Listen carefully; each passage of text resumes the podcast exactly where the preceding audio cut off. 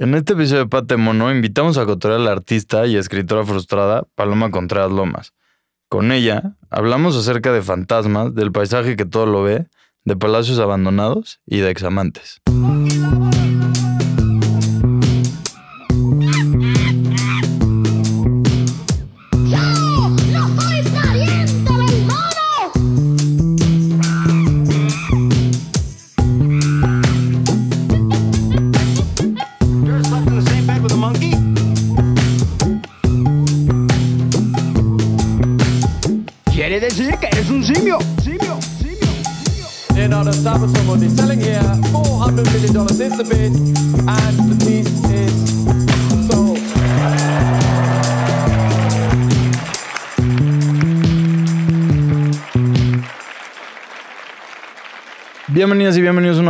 A Pate Mono. Yo soy Diego Aramburu y nos está escuchando otra vez después de un rico break invernal. Así que pues nada, gracias por regresar con nosotros. Este, nuestro último episodio, elaborado con la ayuda del Patronato de Arte Contemporáneo. Estamos en deuda con ustedes, los amamos, los queremos mucho y les mandamos un gran abrazo. Que el 2024 sea un gran año para ustedes también. Y madres, ya decía 2024 pesa. Pero bueno, este, y pues nada, ah, saben que nos pueden seguir en Instagram, Spotify, en Apple Podcasts. En esos igual ponernos reseñitas o unas estrellitas, pues siempre nos ayudan. Y igual mándenle esto a alguien que sepan que le vaya a gustar. Así que pues nada, ahora sí empezamos con nuestro episodio de este y el primero del 2024. Y pues nada, la verdad yo estoy muy emocionado, también nervioso, debo de aclarar, porque enfrente tengo a alguien que admiro un chingo y que igual su obra me fascina, así que pues nada, todo pinta para que esté chido esto. Y con ustedes, eh, que gracias a Dios es del equipo de Boeing de Guayaba y el escogido del día de hoy de Guayaba. Tenemos a Paloma Contreras Lomas. Paloma, ¿cómo estás? Muy bien. ¿Y tú? Que casi se este escogí a Guanábana, lo pensé después, pero luego me acordé que, que sí es como un mito el de, el de Sí, Guanábana. estoy seguro que es un mito, Sí. que la pinche adultez Sí. no me, me va a decir que no, pero nunca lo encontré. Sí. Así que, pero, pero nada, igual váyanse metiendo a ver lo que hace Paloma para que puedan ir teniendo ahí unas cuantas imágenes. A ella la encuentran en Instagram como arroba lirio-cobra y a nosotros como Pademono MX. Así que, pues nada, este, empezamos con la que ya es cajón, Paloma. Y mm, si viajas en el tiempo y te encontrás a Paloma de chiquita. ¿cómo le explicarías lo que estás haciendo ahorita? Es, es justo, es una, es una buena pregunta. Creo que lo que le diría puntualmente es que, eh, digamos que nuestros sueños, ¿no? Como en esta múltiple este, corporalidad o personalidad de Paloma se cumplieron, que era cazar fantasmas, tal cual. Ok, ok. Sí. Qué chido. Justo me gustó mucho que leyendo en una de tus, en una entrevista, en un, en un texto que ponías por ahí más bien, ponías que justo te gusta verte como que tu Sí. práctica es como una continua creación de espectros, Sí, igual, ¿no? Justo, justo, justo. Como de, sí, pero me gusta esto de cazar fantasmas, mitos y, verdades. Y pues nada, quería empezar porque nos hables entonces de uno de esos fantasmas. Y pues nada, la neta creo que voy a entrar de lleno Vas. del paisaje. Va, va, va. Porque va. creo que es algo que desde aquella primera expo en la que te conocí, en el Ujú. Tamayo, en otros mundos, como que fue algo que me intrigó un chingo. Que era como tocar el paisaje como esta entidad con agencia, pero además como que lo sentía como, como que yo dudaba si era esta agencia la que le estabas poniendo como poderosa o como súper, súper, súper vulnerable. Hoy creo que es un mix, pero tú dinos. Sí, creo que también, o sea, creo que también hay una parte como antes de empezar como con el paisaje, como de ser artista, que yo me pregunto mucho, que es como desglosar los deseos que cada uno este, une, tiene con los temas, ¿no? Ok. Entonces yo empecé como con una fijación con el paisaje sin, sin entender como muy bien, ¿no? Como por qué me interesaba como tanto ir a un lugar que además, o sea, ten- tengo que aclarar, estos lugares a los que he ido o a los que me he referido están fuera de la Ciudad de México, ¿no? Ujú.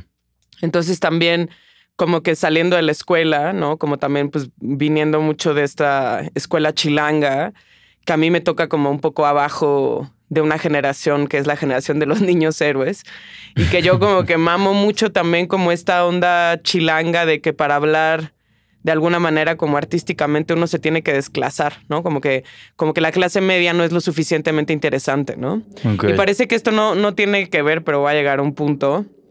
Y entonces, como que yo, la primera como investigación alrededor del paisaje fue en Cuetzalan, en Puebla. eh, que bueno, además fue una, fueron como varios años, fue una investigación que además como terminó mal con la persona con la que yo me relacionaba eh, y que era un contacto que era del DF, pero que vivía ahí y también como que me parece como importante nombrarlo porque además son cosas que generalmente en las investigaciones con ansiedades antropológicas este pedo se esconde, ¿no? Como que uno siempre quiere que todo sea puro, como sujetos puros y es como no, o sea, hay, hay un montón de cosas y hay un montón de conflictos, ¿no?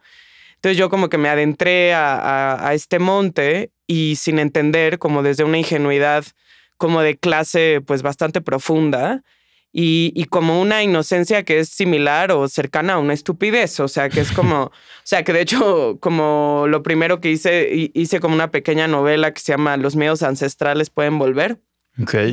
y hablo como de la estupidez temporal de ser turista, ¿no? Como que eres un poco como un sujeto estúpido temporalmente, o sea, es como, claro, o sea, yo me adentro a este lugar y como, y obviamente como con una, como ansiedad, como de ser un sujeto bueno, etcétera, pero pues no lo soy, o sea, y hay como, como evidentemente como otro tipo de ansiedades, ¿no? Que luego son como difíciles de desglosar. Sí, aparte como un sujeto que exige un chingo, ¿no? O sea, el Claro, sujeto sea- turista que va y, ¿no? Como, quiero, ¿no? Como, como esta noción de conocer una nueva, ¿no? Como una nueva forma de vida. Es como, güey, pero aparte te la pido como la versión masticada y... ¿no? Claro, Como- y me la llevo y también como que ir a, ir a levantar proyectos, ¿no? Y como que el arte contemporáneo y, y, bueno, desde la educación artística que yo tuve, tampoco es que yo tuviera como la metodología para hacer como una investigación en forma, ¿no? Como que solo recuerda a un maestro muy querido, muy cabrón, un antropólogo, Miguel, que nos decía como, bueno, lo, lo mejor de, de hacer como visitas antropológicas es que te comes toda la cochinita pibil y te tomas todo el agua de horchata de la gente, ¿no? O sea, como que vas ahí también y es como, como que siempre, claro que hay una cuestión como, o sea, ah, bueno, pero para seguir un poco, yo hago, bueno, hago, eh, eh, o sea, primero era un proyecto que no tenía que ver necesariamente con el paisaje directamente, sino como con un toro que se aparecía en los sueños de la banda. Ok. Pero bueno, yo cuando me quedaba a dormir en ese lugar, como que sentía que el paisaje me veía, ¿no? Y como más allá, como de pensar que yo podría entender, porque eso es imposible, o sea, más allá como de una ansiedad trasnochada antropológica que, que no me interesa, que no voy a llegar, que no, no me parece tampoco interesante en mi posición, pues era más bien como nombrar como, como un nuevo terror, ¿no? Como este terror como gringo donde los adolescentes tontos se van y sale el güey con la motosierra. pues así es, pero en su versión chilanga, ¿no? Como, como que en, en toda esta ansiedad como de la izquierda rancia chilanga. O sea, yo tengo esa ansiedad porque mi familia pues es conservadora de derecha, ¿no? Entonces a mí me hubiera encantado, ¿no? Ser como como la reina del Madrid, ¿no? Pero mi mamá me dijo, no, no te voy a meter en una escuela de comunistas. y entonces es como, estando en ese lugar, bueno, pasa todo, son años, ¿no? O sea, los que me aviento y decido después como más bien escribir eh, una cronología de esos viajes donde yo como un poco inauguro este nuevo terror clase mediero chilango como un género literario donde justo yo no, no entiendo dónde estoy. Ni eso, eso no va a ser posible nunca. O sea, en vez de, de intentar documentar lo que uno no entiende, es cómo se nombra el abismo de la no comprensión, cómo se representa, ¿no? Como desde, desde el sujeto que soy yo. Y como para mí ese momento, como de darme la madre, de darme la madre en mi inocencia chocante, ¿no? Este, eh, blanqueada, etcétera, también era como, bueno, esto me parece como mucho más honesto, o sea, me parece mucho más, o sea, me parece mucho más interesante, o sea, creo que, porque además, ¿quién es, quién es mi público? No es la banda de allá, es el chilango que va a ir a la galería, güey, ¿no? sí. Entonces también es como, como que también no hay que subestimar nunca al espectador, ¿no? Entonces como que, y a mí esa es una parte que me gusta mucho del cine, por ejemplo, como generar una identificación y una seducción de a quién le estoy hablando, ¿no? Y bueno, para te- contestar tu pregunta del paisaje, yo ahí me empiezo a obsesionar con el paisaje como un personaje, ¿no? Como un testigo. Y pasan los años, o sea, digo, esto me va a saltar un poco y después Obvio, podemos obvio. seguir profundizando.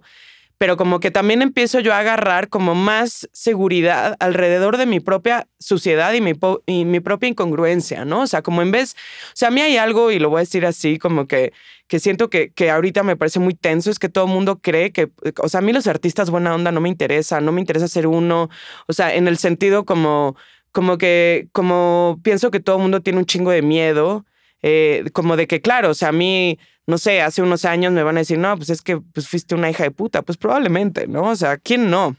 O sea, creo que, que esta onda de presentar cosas como, como buenas, o sea, siento que no plantea preguntas, o sea, ¿sabes? Es como, como, güey, hay algo muy delicioso en ver la mierda de alguien más porque en el fondo es lo que es uno, ¿no? Sí, lo que Eh, te choca, te checa, ¿no? Exactamente, güey. Y, también como, pues, la, o sea, yo pertenezco a una clase media de esas que ponen plástico en la mesa, güey, en los muebles. O sea, también es como, no es tan interesante, ¿no?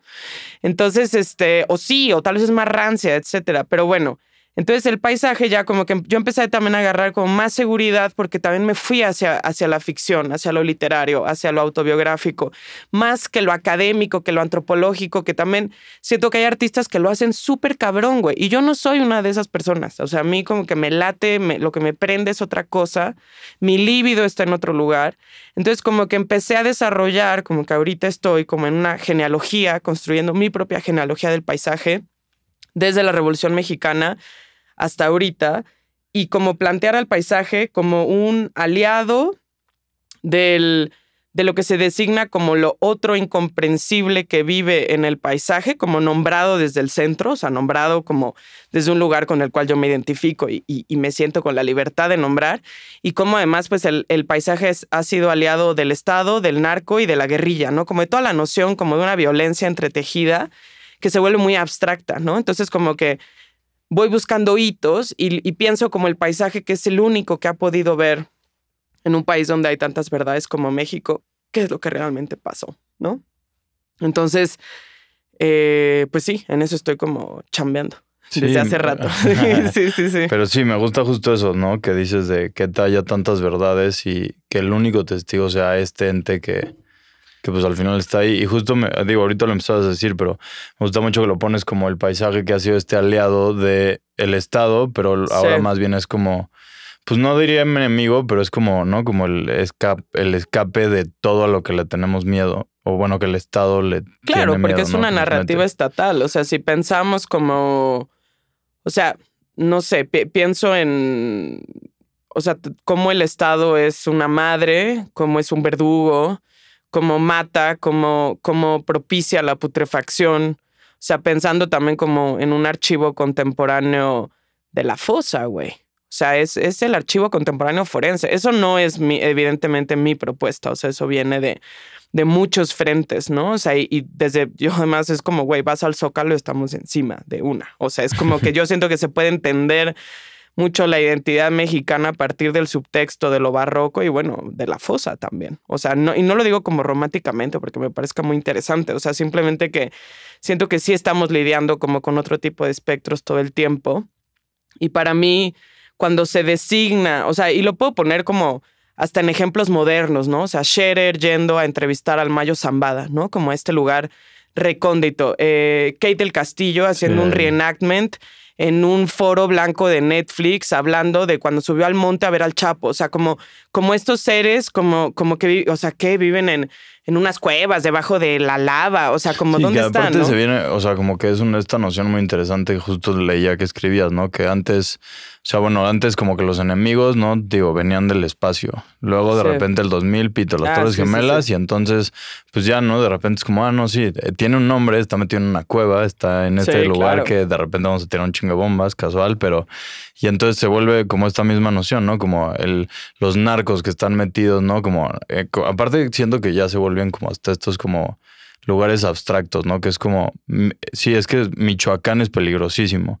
Y Sí. pues yo igual, ¿no? Siendo como esta persona del centro, blanca as fuck, Sí. es como, pues claro, ¿no? Tú como que todo eso, pero se vuelve como este embutido de una idea de algo que es muy peligroso y que... No, y donde, y donde habita, o sea, donde habita el mal, donde habita lo ilegal. O sea, es, es también una manera para que el Estado no se responsabilice como Sí, de su de propia los actos. Y también eh, me parece, o sea, y, antes de ir a, a lo otro, pero por ejemplo, pienso en yo me acuerdo, ¿no? O sea, creo que, que las Torres Gemelas como que inauguran un régimen de representación, ¿no?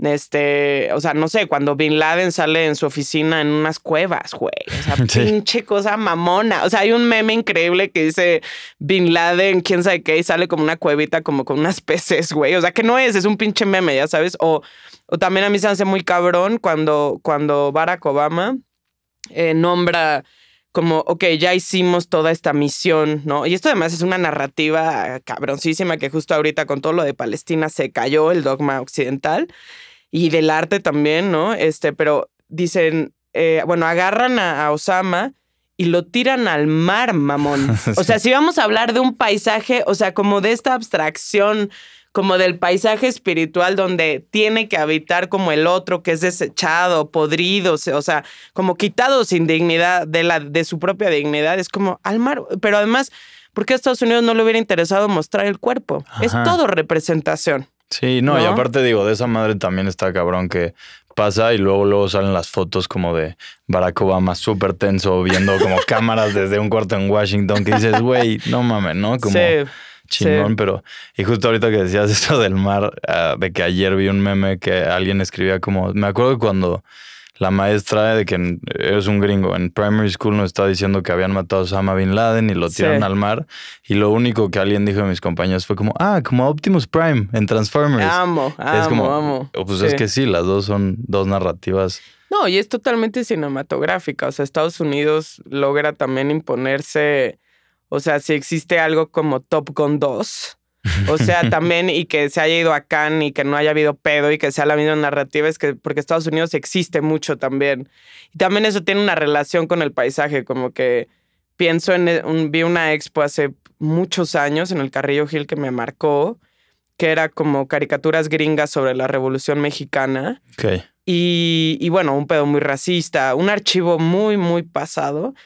Y de ahí dije como, claro, o sea, y después, bueno, el western y luego como, claro, todas estas películas de narco, tonos sepias y lo que te platica de la ciencia ficción, o sea, cómo cambia la representación, pero bueno, Estados Unidos es Estados Unidos en gran parte por su cine y por su propaganda, ¿no? Sí, eso está cabrón. Y justo es algo que igual de esto que estás hablando me atraía mucho a, a tu producción, es ese uso de esa estética como muy caricaturesca. Ujú. O sea, muy de Box Bunny, de Mickey, de, pero como con este de igual tono siniestro en el que, Sí. por ejemplo, me encanta que nunca, o sea, como que pocas veces en las esculturas hay como una cara, ¿no? Como que siempre Sí. está como velada y como esta idea muy justo, de esta Sí. como noción muy racista, como del, del, del identitario mexicano a través de estos productos culturales gringos. Pero quería igual que nos platicaras un poco como el usar esa estética y, no, digo, tú naciste en el 91, entonces Ujú. como que digo, creo que por ahí igual trae mucho, pero... Sí, o sea, y también creo que para mí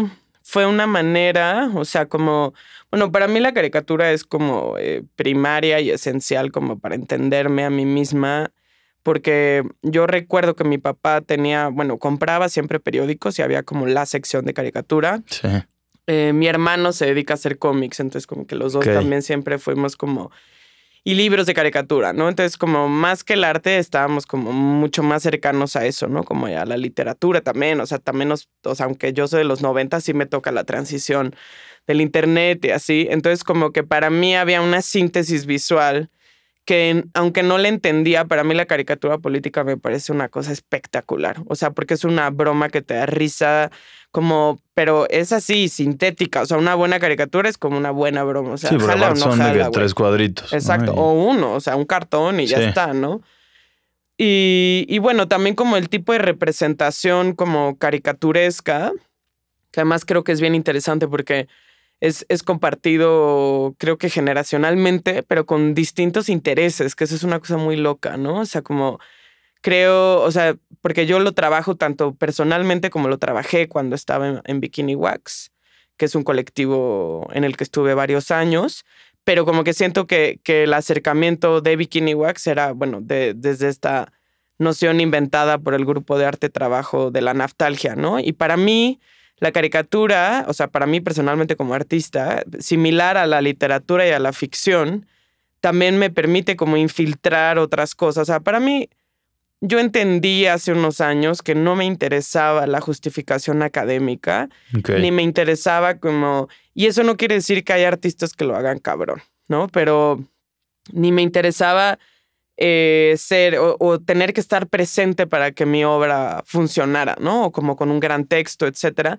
Porque a mí me, me atrae mucho como la parte de la ficción, de la autoficción, de la literatura y en este caso de la caricatura, porque también me parece muy mañosa. O sea, yo soy muy mañosa, entonces como que yo también justo juego con las verdades, como que te estoy contando algo, pero quién sabe si sí es cierto, güey, si- si- Wow. o sea, si sí. sabes que sí, sí me pasó, o sea, como que sabes, O sea, obviamente hay como cierta ética o quizás no, ¿sabes? Y, y como... Y entonces para mí la caricatura también era evadir como una parte de decir, bueno, es que yo no quiero quizás como apelar como, como a un tipo de representación que también quizá no es tan cercana a mí. O sea, no sé, podría haber buscado como, no sé, este, cosas de, no sé, te voy a poner, creo que nunca lo he hecho ni lo haría, pero no sé, o sea, eh, güey, es que hasta me da así, como que se me traba así, mi lengua clase media es como, "Ah", pero como el pedo así como, no sé, de una cultura que no me pertenece o de una clase que, o sea, sabes, es como, bueno, a mí la caricatura me permite representar con humor como lo que yo te quiero decir, como de temas muy cabrones, igual que la ficción, ¿no? Entonces también de lo que más me avergüenza, porque puta, la culpa clase mediera mexa es terrible, como pues me ayuda a representar, ¿no? O sea, para mí es como una buena manera de representar. No sé si voy a seguir eso siempre, pero sí. Para... Y también la caricatura, como que yo he estado creando un imaginario como de una caricatura política propia, disque, ¿no? Sí. Entonces como que también va por ahí, pues. Sí, porque me gusta mucho y justo eh, hace rato que estaba leyendo el texto que este Yanis escribió de tu, de tu expo que tienes ahorita. Sí. Pero que justo como que siento que él puso en palabras algo que como que sentía mucho, que Sí. era como que me encantó que pone como, te no digo, una de las cosas que ya nos dijiste aquí es que te encanta leer, pero Sí. que al ver tus expos como que se entiende como si fuera una novela en la que este capítulo como que te aclara un poco el anterior y el anterior y así. Sí. Pero este, y pues bueno, hablando de ya de esa, porque no entramos entonces a hablar acerca de tu, de tu expo de ahorita, Sombras nada más, Espíritus TV. Y que justo igual algo que me, ahorita que decías de las verdades y cómo no existen, me, como que pensando en el título me gustaba mucho, ¿no? Como hablar de que son sombras nada más. Sí, justo, o sea, esa expo, digo, tiene como varios este, frentes, pero bueno, creo que como lo más fácil para poderle explicar como al espectador que escuche esto y a mi papá, seguramente, eh, pues bueno, esto nace mucho a partir de, de que de niña, justo con esta fijación de cazafantasmas y de todas estas historias, yo a mi papá le pedía como constantemente que me contara historias de terror y él evadía el tema, tanto contármelas o ver películas de terror, etc. Y bueno, eso se debe a que él tuvo como su propio encuentro sobrenatural, siendo una persona completamente escéptica. Ok. Este, porque bueno, a su hermano más chico lo, lo levantan, o sea, lo desaparecen. Y él como que lo ve en una cosa como también, como también es que no se escapa como el mal gusto clase mediero, perdóname papá, pero como en un estacionamiento de una plaza, ya sabes, así como, güey, se le aparece su hermano, ¿no? O sea, su hermano con, con su abuela, que fue quien lo crió, que ya estaba muerta, y ahí es donde mi papá entiende que Joaquín estaba muerto Sí, dos de los personajes que hablas muy entrando el video. ¿no? muy entrando el video y entonces después de eso, eh, y bueno, estaba esa noción como volando, siempre ha estado, yo he escrito, porque también como la parte literaria para mí es muy importante, yo creo que yo soy como una escritora frustrada, entonces también como que siempre hay una parte escrita que luego como que es difícil que salga en una exposición, o sea, sabes como que la raza tampoco es que se ponga a leer un chingo, ¿sabes? O, quizás sí, pero va a haber piezas, ¿no? Entonces como que también una manera para que eso se infiltre es a partir del relato, ¿no? Entonces, a partir de esa noción y bueno, lo del paisaje, además digo, yo soy súper atascada, entonces como que decía, bueno, aquí está lo de Joaquín, luego me voy, mi papá vive en Guerrero, eh, me voy el verano con él porque quería filmar en el Palacio de Durazo, que está ahí eh, en Cihuatanejo, y vino mi tío Francisco, güey, que es como que tiene una cara loquísima, que es súper histriónico, entonces lo vi en, o sea, él no iba a eso, pero lo vi en la cocina y dije como, güey, este es, ya vienes a esto. ajá, sí, es como ya eres, vas a ser mi estrella y ya le pedí que él saliera, todavía no tenía como mucha idea de qué iba a hacer. Y ahí como que lo junto con la, los relatos de, la, de, su infancia, de hermanos, en Acapulco creciendo durante la Guerra Sucia. Y ahí es donde yo lo ligo con el paisaje, con la, con todo, o sea, con algunos acontecimientos eh, de la guerrilla, el paisaje de la guerrilla guerrerense, y no tanto para apropiarme de eso, sino mucho desde la perspectiva infantil, pero como si el paisaje lo narrara, ¿no? Que yo es algo que hago mucho, o sea, como, como cuando yo narro, puede ser que yo hable en primera persona, pero no es mi relato. Sí, o sea, regresamos a que sí soy muy mañosa. no sé. Pero sí, o sea, eso justo me, me gusta igual mucho que se siente, o sea, que como que, no, digo, hay momentos en los que eso te llega como hasta confundir, como que te saca de pedo, Sí. ¿no? Como, a ver, espérame, ¿qué pedo? Pero me gusta mucho que de esa manera como que se logra unir mucho como este trauma Sí. familiar, en este caso, ¿no? De tu papá Sí. y de su hermano Francisco, Sí, pero también igual el trauma nacional, como que entra mucho y se ve muy de la mano. Y Sí. tipo, en otro video que igual lo sentía mucho es en La Luz eh, No es para todos, que estaba en esta exposición, en esta pieza que tuviste en Desert X, sí, pero que igual como que se siente muy cabrón. Hay una parte en la que dices como, y mi mamá me regañaba y Sí. me gritaba mis apodos según Sí. el humor. ¿No? Y como que justo yo estaba esperando que Paloma, Palomita, no sé, Sí, y de sí. repente justo era como, o sea, como más bien como como en, en apodos como traumas nacionales que ha habido. ¿no? Acaba gritándote Colosio, Colosio, Colosio. Colosio, ¿no? Sí. Pero, pero como que justo esa noción me gusta mucho en la que se entretejen estas dos líneas. Sí, sí, justo. O sea, como que para mí eso es algo que la que deshacerme como de la ansiedad académica me ha dado. O sea, me ha dado también como, como una libertad y una riqueza que además para mí también como crea mi propia economía de los secretos como artista, ¿no? O es algo con lo que yo como que pretendo o, me gustaría invocar, ¿no? O sea, como que también me gusta esta idea de, o sea, no sé, pienso, pienso, escribí un texto, o sea, porque digo, en esto que, me- que escribí decía, bueno, qué loco pensar que también como que el paisaje, como que es lo último, como esta madre slash verdugo que cobija, ¿no? Como, hasta pensando en cómo encontraron a Joaquín, ¿no? Como que cómo es lo, lo último que cobija estos cuerpos, los esconde, los hunde, los pudre, pero también es lo último que ven, quizá, no sé, ¿sabes? Y también como, como que pienso que, que, que los fantasmas nacionales, y eso es algo como que yo he estado trabajando bastante, me, me gusta también como la idea esto como del último testigo, ¿no? Como que pienso, no sé, en, o sea, por ponerte un ejemplo, ¿no? Eh, cuando matan a Lucio Cabañas, que, que no se sabe si, si lo matan o él se da el tiro de gracia, ¿no? Entonces hay, hay como unas cartas de unos militares que de hecho eso yo lo ficcionalizo, o sea, yo me lo apropio y lo reescribo, o sea, no, no hablo de Lucio Cabañas porque no tiene tanto que ver, pero es como, bueno, hay una parte como si yo me imaginara como de esta entrevista a un militar como transhistórico, como si él hubiera visto a Lucio, ¿no? Entonces es como, pero no es Lucio, es otro nombre, ¿sabes? Sí, es como, Santos, ¿no? Santos. Y este, entonces como que estos militares se disputan la muerte, ¿no? Y como, como un premio, ¿no? Este, pero pues al final el único que lo vio pues es el paisaje, porque no saben si, si luce, al final él se da el tiro de gracia, ¿no?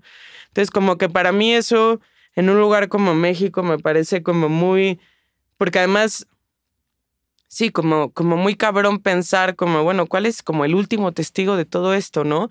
Y pienso en Netflix y cómo Netflix se volvió como, como el dador de las verdades, ¿no? O sea, de repente es como, ah, ¿qué queremos saber sobre el caso Florence Cassés? Bueno, pues vamos a ver este pinche documental En de True. Crime, ¿no? O sea, como que el True Crime como un consuelo estatal, ¿no? O sea, como el True Crime, como el dador como de una verdad.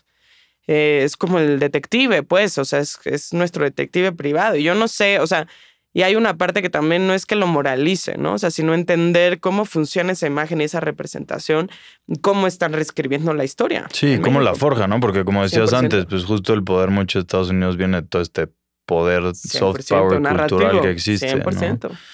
100%. Y, y que sí, justo es interesantísimo esa parte.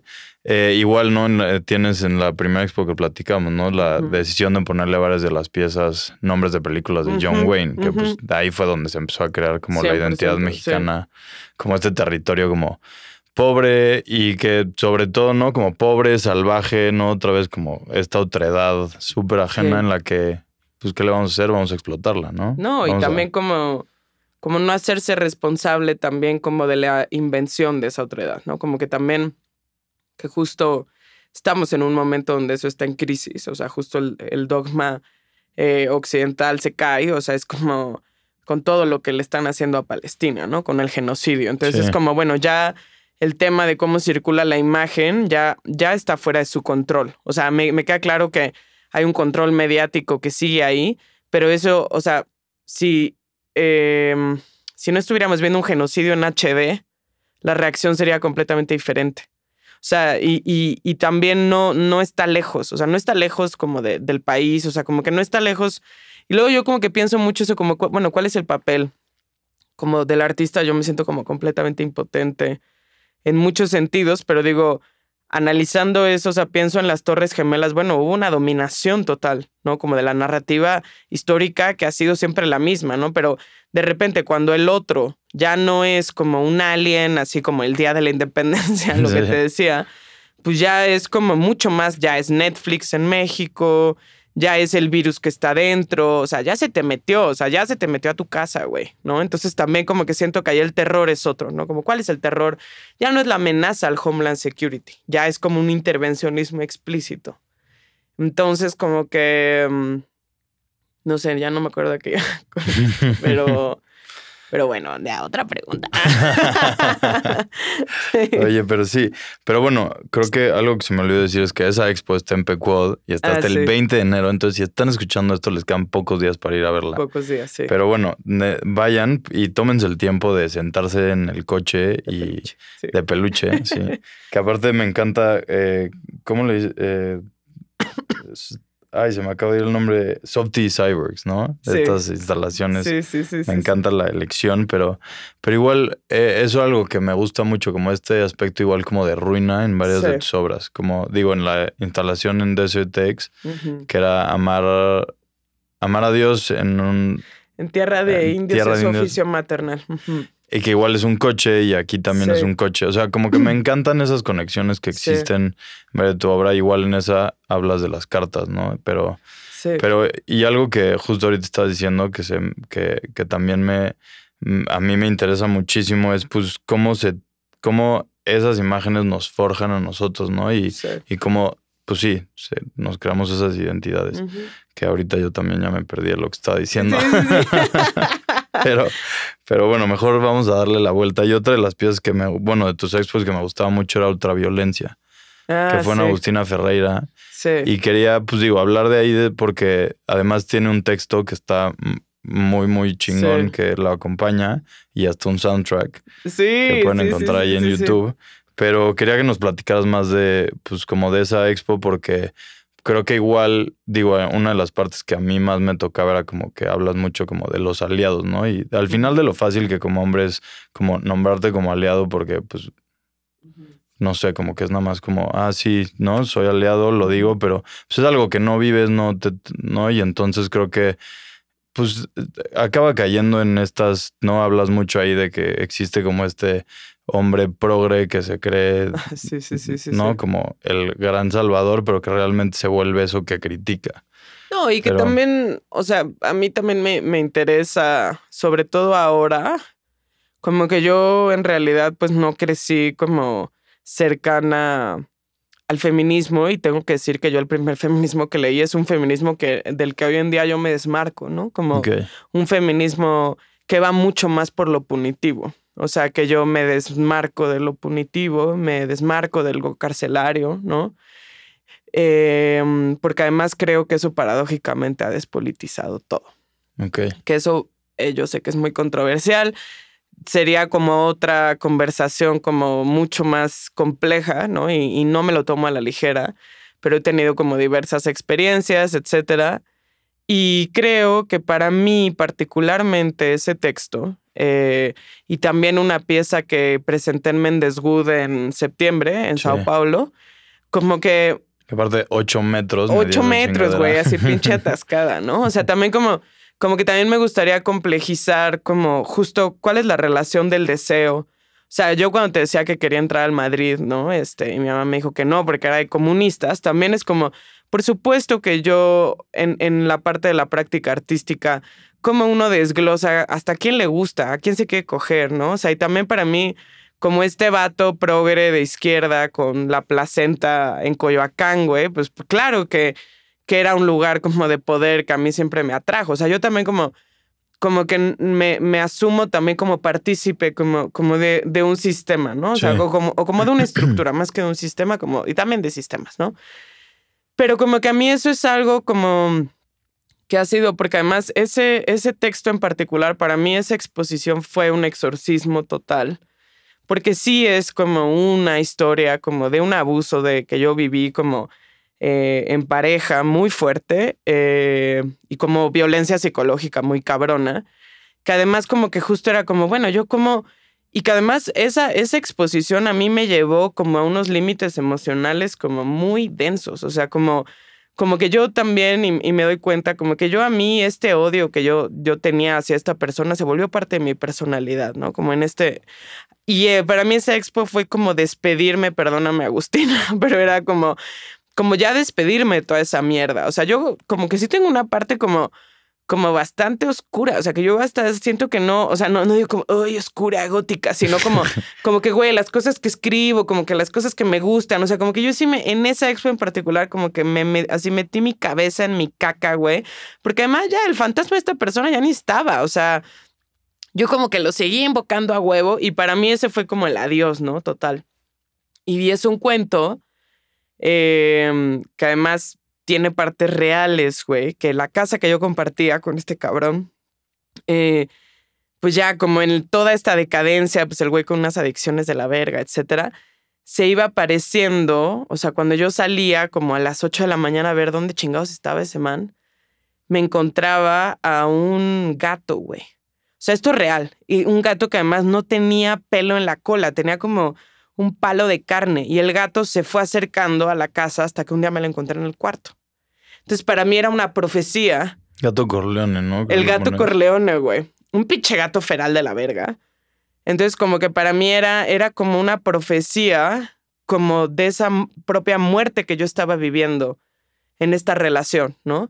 Entonces, más allá, como, o sea, digo, no, no, es muy difícil complejizar y como, y también creo que hay como ahorita una ansiedad como de justificar como las experiencias íntimas que es imposible, güey. O sea, yo por eso intento, como que siento que, o sea, como que a mí hay algo que ahorita como que me asusta un poco, que es como, güey, ¿cómo explicas eso que te pasó con alguien, güey? O sea, como, por eso como que también, como dejé de creer en la Sí, porque aparte, cancelación, ¿no? O sea, ¿cómo explicas todo eso que estás sintiendo? Que eso es lo, ¿no? Como lo difícil de todos esos sentimientos Claro. cuando se apareció el gato, cuando te- ¿no? Cuando ibas en búsqueda, cuando ibas en.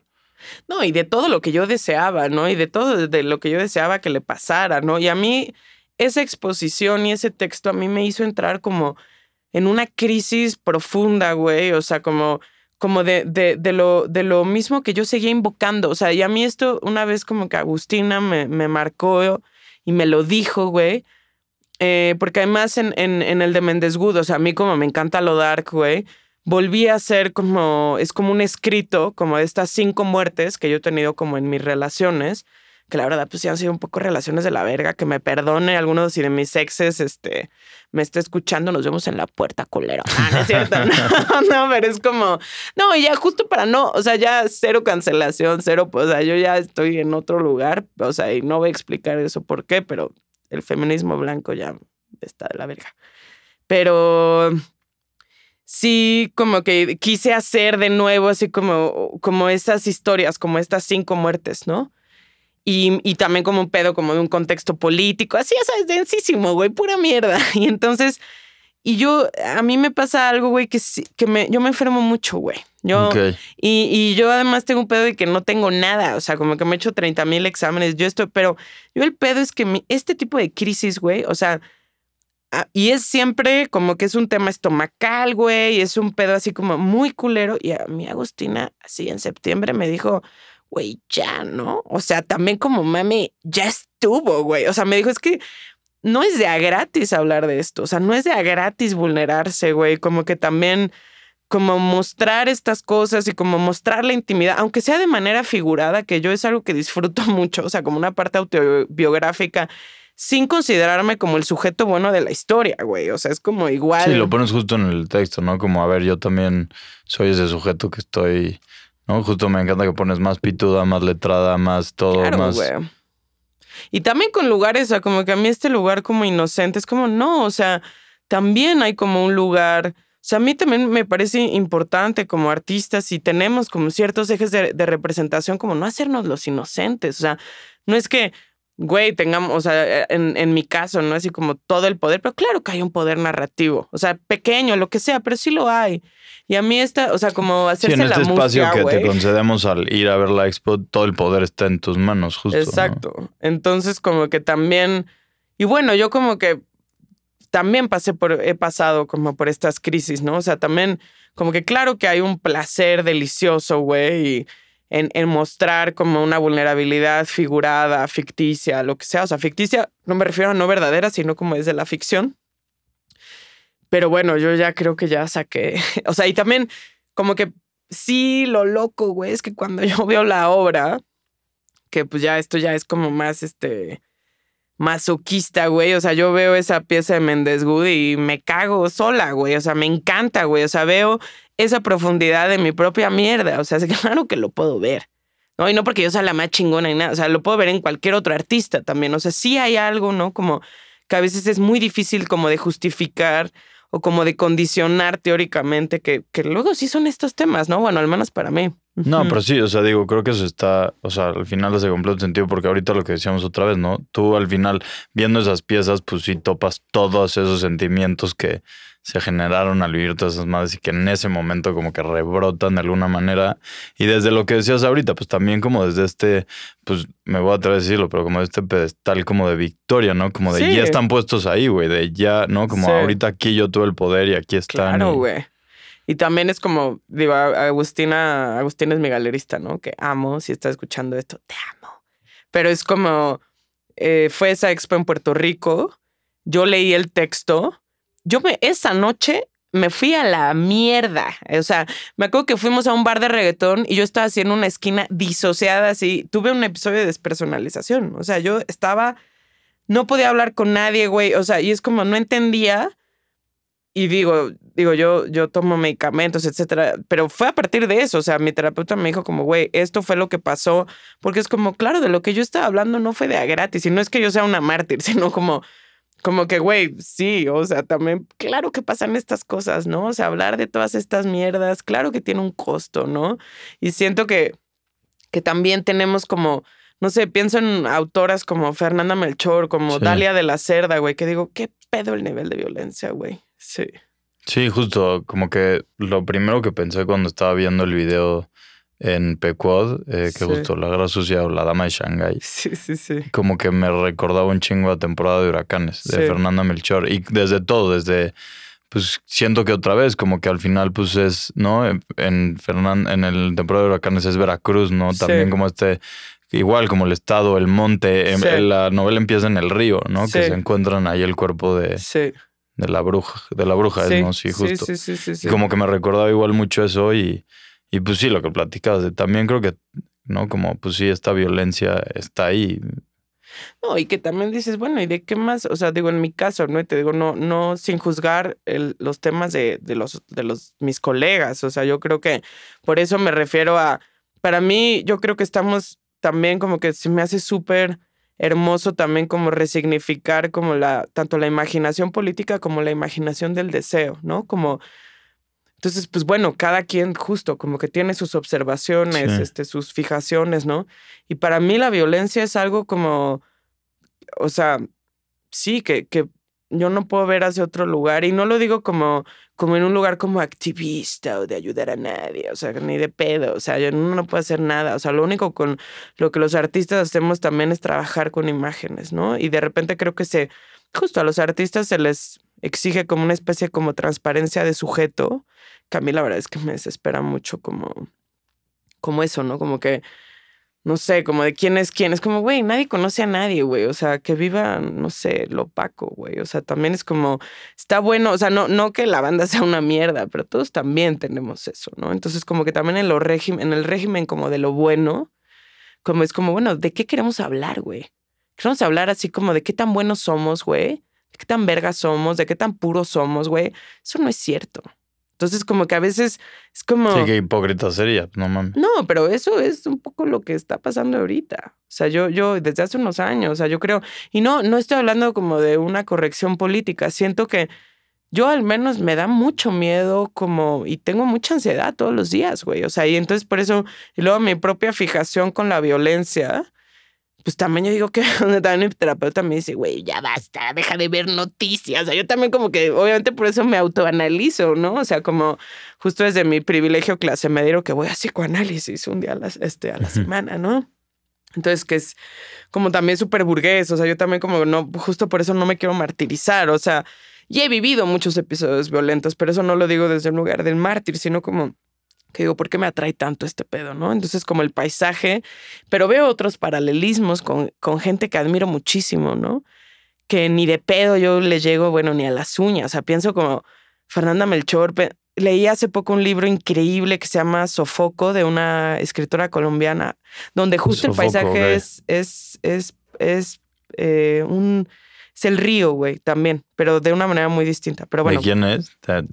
Ay, no me, es de una chica colombiana. Lo, lo venden en Polilla. Bueno, ahí se librería. los trepamos para que lo Sí, güey, está cabrón. Pero, pero sí, igual ahorita que decías lo del deseo, algo que igual me, me intrigaba mucho y me gustaba mucho las piezas es como este deseo que existe, ¿no? De, pues sí, como de lo, de lo prohibido, pero también en términos como de lo exótico, de lo salvaje, de, Sí, claro. y que en tus videos justo en el primero, en el de, bueno, no en el primero, pero en el que primero vi en, en otros mundos, hablas de cómo salías con este güey de Monterrey que a huevo te querías Sí. coger, pero que no, que te decía como, güey, te quiero coger en esta casa abandonada con mi rifle y la chingada. Sí. Y luego en el de La luz no es para todos, hablas de cómo las amigas de tu mamá hablaban del, del de tan subcomandante guapo estaba el Marcos. subcomandante. Justo sí. como estas, y luego ya más para acá, como en Narcos, ¿no? Gael García.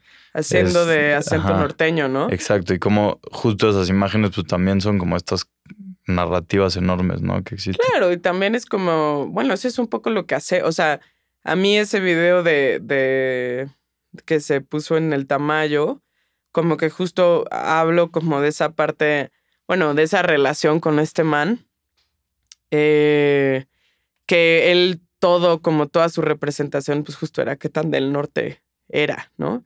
Entonces, también como desde la visión chilanga, es como, bueno, todo lo que está arriba del DF es norte y es como, se aplana también esa, esa, la especificidad. O sea, que justo así es como opera el capital. O sea, se aplana que es el norte. O sea, es como un solo norte. Y es como, pues no, cada, o sea, tiene sus, o sea, el, el San Luis no es norte, ¿no? O sea, es como, y siento que, que hay una parte justo de la fetichización que por eso está esta frase de si está guapo, solo tiene acento norteño, ¿no?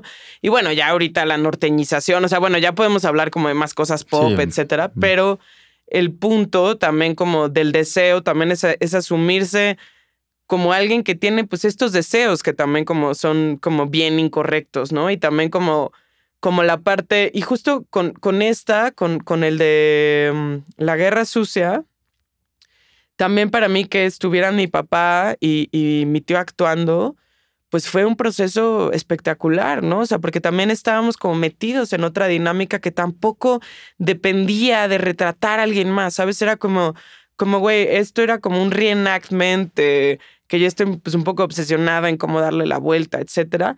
Pero no sé, como que me acuerdo en una escena donde está mi tío, como, porque son como mi tío poseído por distintos espectros y ahí como está como poseído un poco por el espectro de Durazo, pero también es una parodia a esta película del conde de Netflix, donde, güey, no sé en qué chingados momentos empatizas con, con un dictador. O sea, Con y digo, me encanta. ¿no? Exacto, o sea, y que tiene sus partes. O sea, no, es, no, no quiero que esto suene a una cancelación moral porque no va para ahí. O sea, para mí es un análisis estético de estas figuras. Y entonces como que es un poco una parodia, hay una, hay una escena donde yo un poco lo he visto similar a esta, como la net, o sea, como una cosa muy, muy estilo Netflix. Entonces estamos como, pero versión 4, ¿no? Así como, entonces estábamos en ese cementerio y entonces aparece mi papá como el espectro de López Portillo, así de la nada. Y le dije a mi jefe que a ver si se acordaba como de alguna frase y se aventó un discurso solo. O sea, yo nunca le dije, apréndete eso. Entonces la mayoría también de los diálogos son improvisados por ellos, güey. O sea, yo les Sí. di la idea. Sí, que, que justo dice como la estructura nacional y esto es lo que necesita y que eso también está cabrón, ¿no? sí, como la sí, sí, sí, sí, concepción sí, sí. del Estado como esta estructura y de la identidad. Pero, Claro. perdón, te... te- te- te No, no, no, no, no, todo bien, todo bien. Pero sí, y me encanta que igual aparte tiene un sombrero que le tapa la Sí, cara. nunca se le ve la, la cara. Sí, sí, sí, sí. Ya no me acuerdo cuál era la otra parte de la pregunta, pero, pero bueno, podemos seguir. Sí. Pero nada, igual ya se nos está acabando el tiempo. No. Entonces, este, em, pero justo igual quería que nos platicaras porque, digo, es una investigación que lleva un ratote y quería que nos platicaras de fiebre de oro y Sí. porque yo es algo que descubrí hasta que me empecé a meter a investigar de la película, pero ¿a quién le estaban haciendo monedas de oro? ¿A qué pre- expresidente? Saca el chisme. Bueno, pues esa fue la primera investigación que hice, justo como, como en la universidad, 2015. Me invitan, así para hacerlo muy rápido, como una expo colectiva. De hecho, Marek, que seguramente ha estado en este podcast y que Todavía no, pero es, Todavía eh, no, está pero en la bueno, lista de ya venir pronto. iba conmigo en la escuela y como algunos otros colegas. Y entonces, bueno, había como, como esta idea de hacer como esta expo colectiva en el Museo Numismático que antes era Casa de Moneda.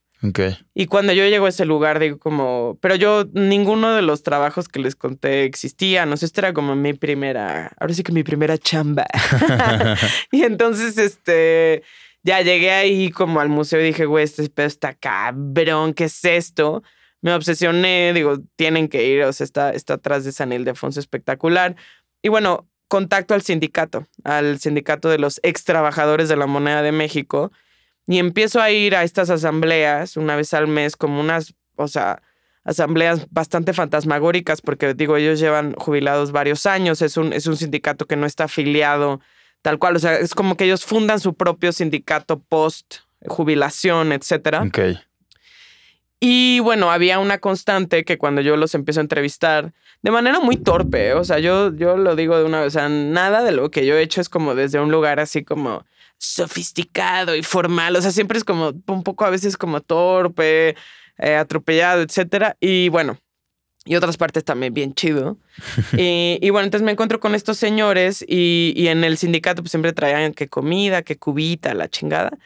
Y, y me empiezan a... Y había una constante que eran las historias de aparecidos en la planta.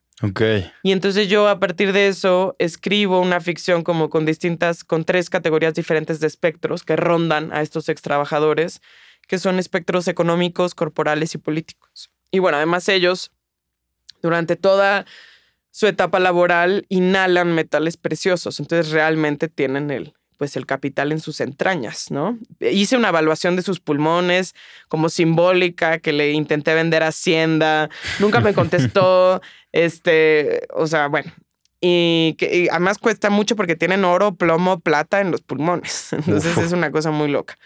Y entonces después de eso, yo como, bueno, hice como varios ejercicios con ellos y en el 2020 me gané CIFO, que es un premio este, para artistas latinoamericanos. Y meto como, obviamente ya sabes que cuando uno escribe su beca se siente el más verga del mundo. Entonces yo puse como, claro, acabo de inventar este género cinematográfico que se llama suspenso sindical mexicano.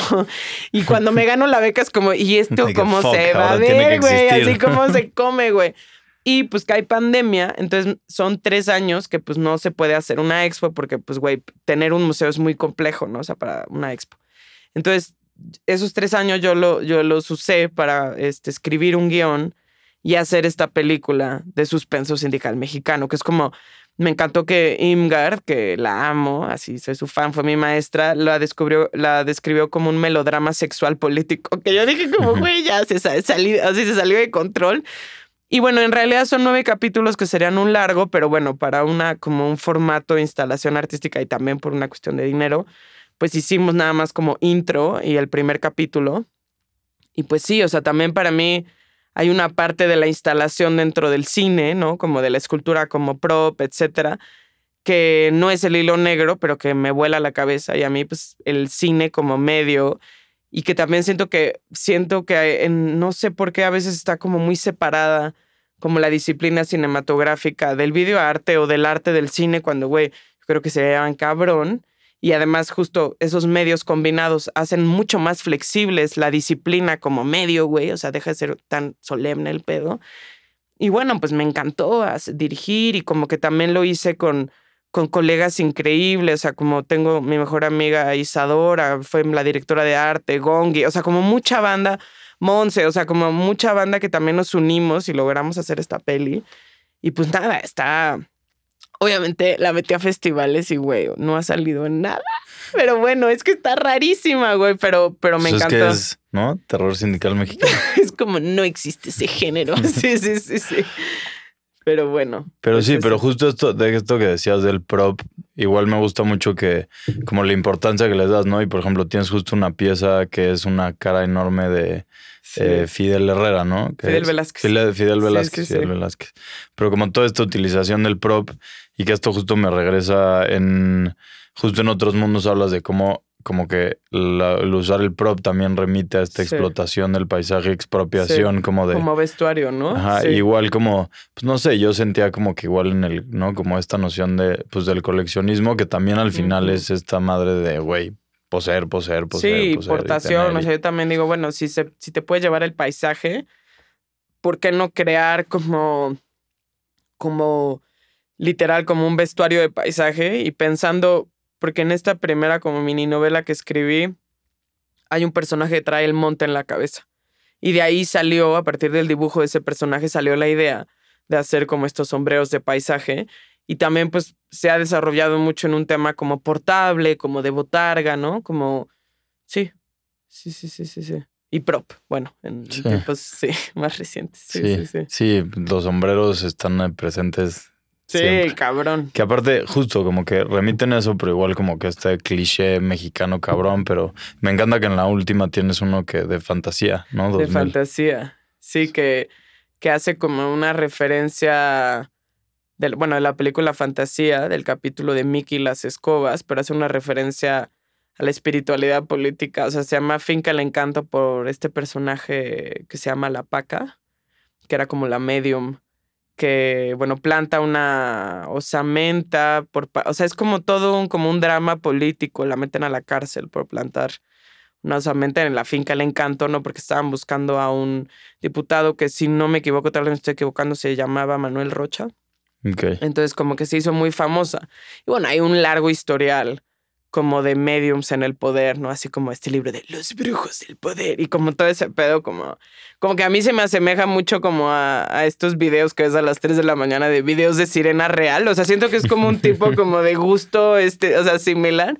Pero bueno, que es súper cierto, güey. O sea, que claro que hay como un tema justo de la verdad, de la fe, creencia y bueno, el sistema de creencias en México. Pero bueno, esa es otra conversación. Será para otra Será ocasión. para otra ocasión. Porque sí, ya, justo por aquí ya se nos está acabando el tiempo, acercándonos peligrosamente a los 60 minutos. Pero, pero nada, justo como que ahorita me vino a la mente con esto que estabas diciendo y lo que decías antes de ser mañosa, que justo en el final de, voy a decir que sí es en la fiebre de oro, pero pones que los, los artistas, músicos, todos son los mentirosos. Sí. ¿no? O sea, como que también te digo, a mí hay eh, este. Como que también justo es como, claro que mentimos. O sea, ahí hay como una parte de que es verdad. Y no sé, yo lo he visto como en otros artistas que me encantan. No tanto lo de la mentira, porque si me escuchan que digo eso, o sea, me matan. Pero, por ejemplo, a mí la obra de Walid Rad me así voló la cabeza. Digo, es una obra completamente diferente. Él es una fucking leyenda, ¿no? Pero eh, justo como que él trabaja con, ar- con archivo, como alrededor como de todos los archivos de la guerra en Líbano. Y justo no Wally Rat se llama. Walid Rad. Como que es verdad, que es mentira. Y a mí ver su archivo, él hace un archivo como de ficción que se llama The Atlas Group. Y a mí, güey, a mí me impactó muchísimo, güey. O sea, como cómo maneja la información, cómo maneja la idea de testigo, eh, los archivos, güey. Y esa es su obra, ¿no? Puta, el man está así, no mames, sí, increíble. Pues buenísimo. Oye, Paloma, pues mil gracias por venir por acá, a cotorrear un ratito, a compartirnos tanto. Y, pero pues nada, saludos al final para alguien. Eh, sí, sí, sí. Saludos a Montserrat, la rufiana. Te amo. es mi mejor amiga. Buenísimo. Pues nada, mil gracias, Monse, mil gracias a ti que nos escuchaste acá. Mil gracias por regresar después del break de invernal. Y pues nada, por aquí seguiremos eh, trayendo más cotorreadas de arte. Vayan a ver la expo de Paloma en Pecuod antes del 20 de enero. Antes de Chínganle. Y pues nada, por ahí nos dicen, ¿qué opinas de Sombra Nada más, Espíritus TV? Y les digo, échense el video completo porque Sí. está chingón y vale la pena. Súbanse al coche, sobre todo. sí. porque está muy cómodo. sí, y suave. Pero bueno, Paloma, mil, mil gracias. Y Gracias. pues nada, gracias por prestarnos tus oídos. Nos escuchamos en una semanita. Adiós.